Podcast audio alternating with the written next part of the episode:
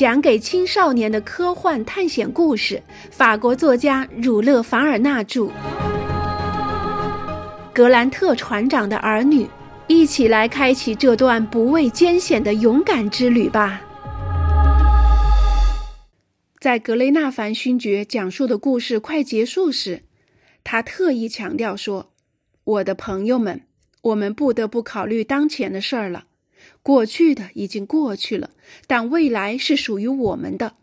还是让我们着重谈谈哈瑞·格兰特吧。”所有人在正式的午饭结束后，都来到了格兰纳凡夫人的私人客厅里。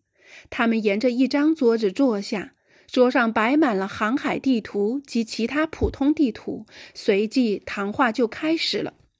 格雷纳凡勋爵激动地说道：“亲爱的海伦娜，如果我在回到船上那刻对您所说的一样，尽管遭遇布雷塔尼亚号失事的那些船员没有和我们一起回来，但我们却比任何时候都更有希望找到他们。”我们横穿南美洲，并没有白跑一趟，这让我们有了一个信心，或更准确地说，有了这样一个十足的把握：那只船只失事的地点既不是太平洋沿岸，也不是大西洋沿岸。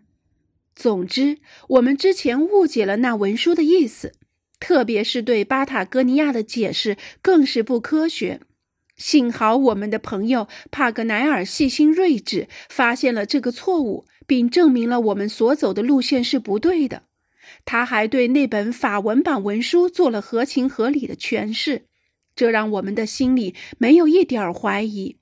为了让大家更放心一些，我们就请帕格奈尔在此再做一番补充和说明吧。在众人的不断催促下，学者开始讲了起来。他在分析两个并不完整的词时，总是说的有理有据，让人想不信服都难。他认为格兰特船长在离开秘鲁海岸返回欧洲时，很可能是由于汽船机器出现故障，才被太平洋南部的海流带到澳大利亚沿岸。说到最后，他那些精细的推理及巧妙的假设，竟赢得了约翰·孟格尔完全赞同。要知道，据说这位船长在这方面很挑剔，从不会轻易被别人的想法引入歧途。格雷纳凡在帕格奈尔论述讲完之后，便宣布：很快，邓肯号即将启程奔赴澳大利亚。出人意料的是，在船长正式下令游艇掉头向东航行之前，少校强烈要求准他再提一个小小的意见。请讲吧，麦克纳布鲁斯。格雷纳凡勋爵答道：“其实我并不是怀疑帕格奈尔的论断，更不是想故意驳翻那些论据。我承认那些论据确实很严谨、独到，很值得我们重视。”但是它只能当做我们今后寻访的基础，所以我希望大家最后再把这些论据认真的斟酌一番，达到没有任何疑问，也没有任何人质疑的地步。大家面面相觑，都不知道谨慎的麦克纳布鲁斯提出这种意见有何用意，只好带着略微担忧的心情听他说话。帕格奈尔说。请继续说下去，少校。我已经做好了回答您所有问题的准备。”少校说道。“我的问题很简单。在五个月前，我们那时还停靠在克劳德湾。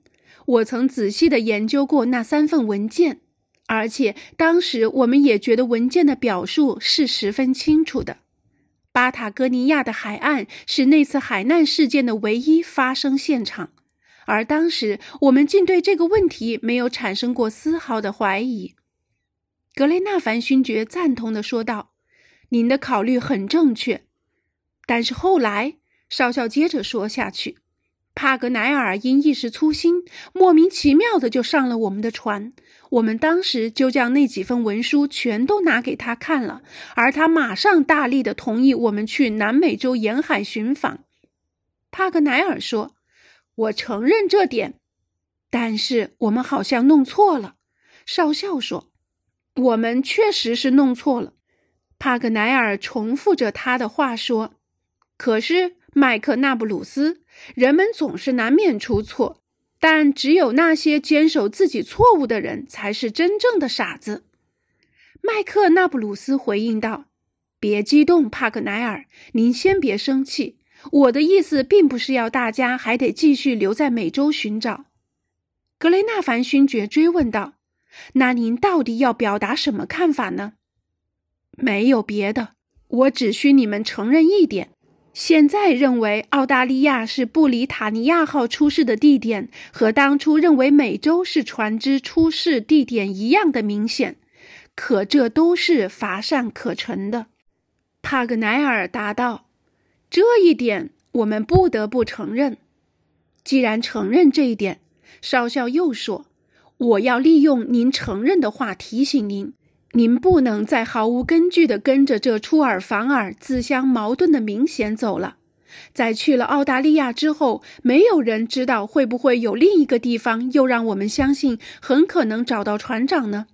假如我们再徒劳而返几次，又有谁肯定会不会又冒出什么别的明显的地方需要去寻访呢？帕格奈尔和格雷纳凡勋爵互相凝视，无话可说。少校的言之凿凿让他们大吃一惊。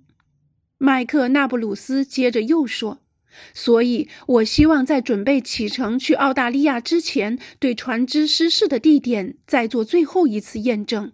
这是文件和地图，我们必须再细致地检查一下三十七度线经过的每一个地点，研究一下，看还是有没有与文件提供的准确情况更符合的别的什么地方。”帕格奈尔回答说：“这太简单了，并不需要多长时间，因为这个纬度覆盖的陆地面积并不算广。我们来看看。”少校一边说，一边把一幅英文版的地图平面展开。这幅地图是完全按照麦卡托的投影法绘制的，他把全球的地形都生动具体地呈现在大家眼前了。地图摆在格雷纳凡夫人的面前，大家都围坐过来，以便仔细倾听帕格奈尔按照地图所做的说明。地理学家说道：“我刚才已经给你们讲过了，在南纬三十七度线穿过南美洲之后，就到了特里斯坦达库尼亚群岛。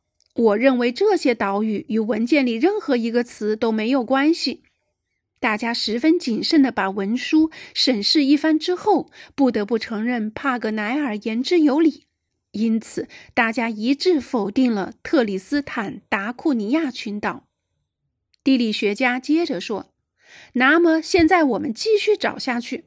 我们出了大西洋，便来到了纬度比好望角低两度的地方，随即就进入印度洋。一路上，我们只会碰到一片岛屿。”那就是阿姆斯特丹群岛。现在我们像检验特里斯坦达库尼亚群岛那样，再找找文书中是否有词语与这里有关系。大家仔细对照之后，把阿姆斯特丹群岛也排除在外了，包括英文版、法文版，甚至是德文版。文书里没有哪个词与印度洋上这群岛屿有关系。帕格奈尔接下去说道。现在我们到了澳大利亚，三十七度线是从贝努伊角开始横贯这片大陆的，然后又从图福湾贯穿而出。检验方法如前，这个用不着我多解释。所有的人都赞同帕格奈尔的结论，这样的审核方法将所有可能性都集中到他这方面来了。少校说：“那咱们再往前看。”帕格奈尔回答道：“好，这样旅行倒不费神。我们在离开图福湾之后，就得穿过澳大利亚东边的这片海湾，往下就是新西兰。但新西兰只是一个岛屿，格兰特船长应该不会选择在新西兰避难。然而，尽管如此，我们仍要提醒你们认真检查、比较、推敲每一个词，看看新西兰有没有可能。”约翰·孟格尔在对文件和地图都进行详细的检验对照后说：“绝对不可能！怎么可能呢？帕格奈尔的听众们以及少校自己都不约而同地说：“不，不可能是新西兰。”现在，帕格奈尔随后接着说：“那片广阔的海域把美洲大陆和这个大岛分隔开来，而在这上面，三十七度线只穿过了一个贫瘠荒凉的小岛。那个小岛的名字叫什么？”少校问道。“看看地图吧。”叫玛利亚特雷萨岛。目前我在那三份文书里也同样找不到有关这个名字的任何痕迹。确实没有，格雷纳凡勋爵应声道。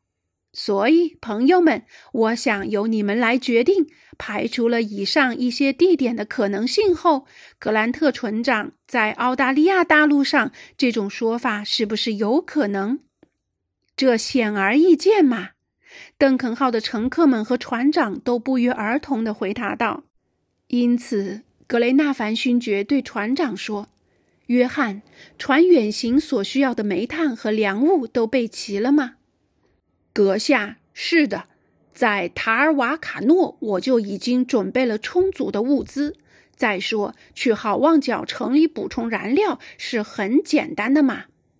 很好，那我们就出发吧。”我还有个想法，少校插话说道：“请说吧，麦克纳布鲁斯。不管我们在澳大利亚取得成功的概率有多大，但若去阿姆斯特丹岛和特里斯坦达库尼亚岛停靠一天或两天，难道不是更好吗？实际上，这两个岛屿都在我们的旅行范围内，也并不需要偏离航线多远。”去那里的话，布雷塔尼亚号是否留下了失事的迹象，我们就可以轻易的知道了。少校的疑心真是重啊！帕格奈尔大声叫道：“您还在固执己见？我之所以坚持，主要是因为不希望我们再走回头路。假若我们在澳大利亚大陆未能实现让我们怀抱的希望，我们该怎么办？”格雷纳凡勋爵插话道。我倒挺赞同他的谨慎，这样航行挺好的。我不是说他谨慎过头，帕格奈尔回应一句：“恰好相反，我还赞同咧。”这样，约翰·格雷纳凡勋爵说：“让船员们启程去特里斯坦达里库亚岛，马上执行，阁下。”船长答道。他立刻走上甲板。此时。玛丽·格兰特和罗伯特正满怀热情地向格雷纳凡勋爵表示衷心的感谢。不多久，邓肯号毅然地离开了美洲海岸。只见他的手柱在大西洋里乘风破浪，风驰电掣般向东驶去。